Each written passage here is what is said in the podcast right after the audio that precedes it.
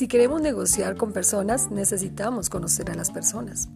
Y si en esto somos más hábiles que el resto, tendremos considerable ventaja. Les voy a dar unos trucos para descubrir cuándo una persona le miente, cuándo quiere salir corriendo y cómo nos expresamos con el cuerpo. La comunicación oral es solo uno de los medios que tenemos para emitir o recibir la información. Gestos, ademanes y posturas, las señales del cuerpo conforman otras maneras u otras vías por las cuales se desplazan estos mensajes. Para dominar el arte de la persuasión tenemos ante todo que saber escuchar y más aún saber ver. Los ojos nos proporcionan más información y generalmente más fidedigna que los oídos. Fiscales, jueces, abogados, políticos, vendedores, jefes de personal, empleados, amantes, padres, etc. Todos tendríamos que dominar este lenguaje. El no estar atentos a las señales del cuerpo y preparados para descifrar estos códigos nos coloca en una situación de desventaja con respecto a los demás. Veamos, por ejemplo, el acusado ingresa a la sala donde se dará a conocer el veredicto del jurado sobre su caso. ¿Puede saber de antemano lo que le espera con solo observar al juez o al jurado? Obvio, Claro que sí. Si el veredicto determina su inocencia, estas personas lo mirarán a los ojos desde que ingresa a la sala hasta que se sienta. Si el veredicto le es adverso, nadie le mirará. Un juez puede saber si un declarante le está mintiendo. Un vendedor puede saber si su estrategia de venta le está dando resultado o no. Un hombre puede saber si una mujer desea que le aborde con tan solo decodificar sus gestos. Partiendo de esta información de avanzada, podemos cambiar nuestra estrategia a tiempo, elegir otro camino para persuadir de algo a alguien, así como continuar con el mismo plan si las señales indican que funciona. La palabra manipulación se ha convertido en un término antipático, pero todo el mundo a cada instante intenta de una u otra manera persuadir a los demás de sus ideas o inducirlos a hacer lo que no harían si no mediara su influencia. Veamos ahora alguna de estas señales corporales y lo que significa. Vamos con las seis señales que indican que una persona está mintiendo. Esto es buenísimo. En primer lugar, se toca la nariz. Es un gesto curioso. Quien lo realiza parece querer evitar que se le crezca como a Pinocho. Se toca los labios. De niños, tras decir una mentira, solemos llevar la mano a la boca como para impedir la salida de palabras falsas. Como adolescentes, el gesto se disimula con un leve roce por los labios. Ya como adultos pretendemos evitar delatarnos, por lo que simplemente desviamos la mano y recurrimos al gesto del punto anterior, es decir, tocamos nuestra nariz. Una persona que está mintiendo siempre evita mirarnos a los ojos. También se frota debajo de un ojo.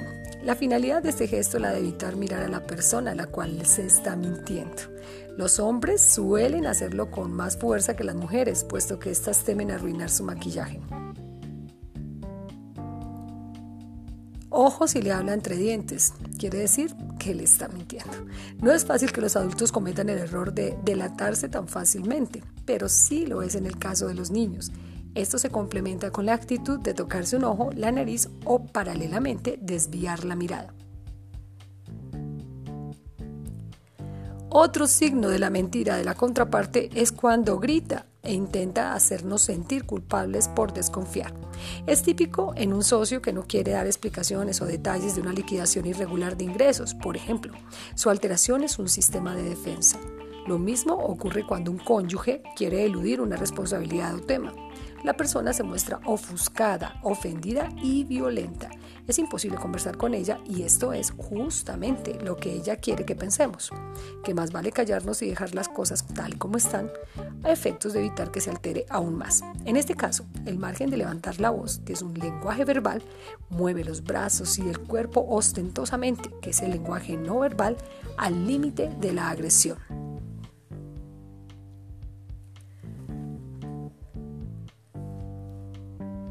Vamos a reconocer 10 señales que indican que la persona se resiste a nuestras ideas. En primer lugar, se mantiene de brazos y piernas cruzadas. No confundir con la postura de mantener las manos entrecruzadas sobre el pecho y abdomen al estilo de sacerdote que escucha una confesión. En este caso, las manos suelen estar abiertas. También se eleva la mirada por encima de nosotros, hacia el techo o la nada. Eso significa que lo que acabamos de decir es para esta persona una barbaridad. También significa otra vez lo mismo. Imagine a un hombre el cual la esposa le informa que su suegra vendrá a visitarlos el fin de semana y comprenderá mejor el significado. Otra señal que indica que la persona se resiste a nuestras ideas es cuando está sentada hacia adelante y con las dos palmas apoyadas sobre las rodillas. Esto significa que a la menor oportunidad nos dejará hablando solos. Está listo para correr. Por supuesto que primero buscará una excusa cualquiera. También si se frota el lóbulo de la oreja, muy atentos. Se trata de una secuela de la infancia, cuando no queríamos escuchar lo que nos decían y nos tapábamos las orejas con ambas manos. Cuando se frota la nuca, en esta actitud agresiva defensiva también es proveniente cuando éramos niños. Si estábamos furiosos con alguien, apretábamos el puño tras la cara, reprimiendo nuestros deseos de golpear. A medida que crecemos aprendemos a ocultar estos deseos, así que socializamos el gesto y abrimos la mano. Otra señal es cuando tamborilea con los dedos o golpea suavemente una moneda o bolígrafo contra la mesa. En realidad, a esta persona le gustaría tener un gong gigantesco para hacer el suficiente estruendo. Se trata de un deseo reprimido. De ahí que el golpeteo no se advierta como un ruido que busca callar a su interlocutor, más bien parece un juego tonto, mecánico e intrascendente. Cuando resopla, la persona respira profundamente y larga el aire con lentitud. Si se trata de un niño, este adelantará el labio inferior y soplará tan fuerte que despeinará su flequillo.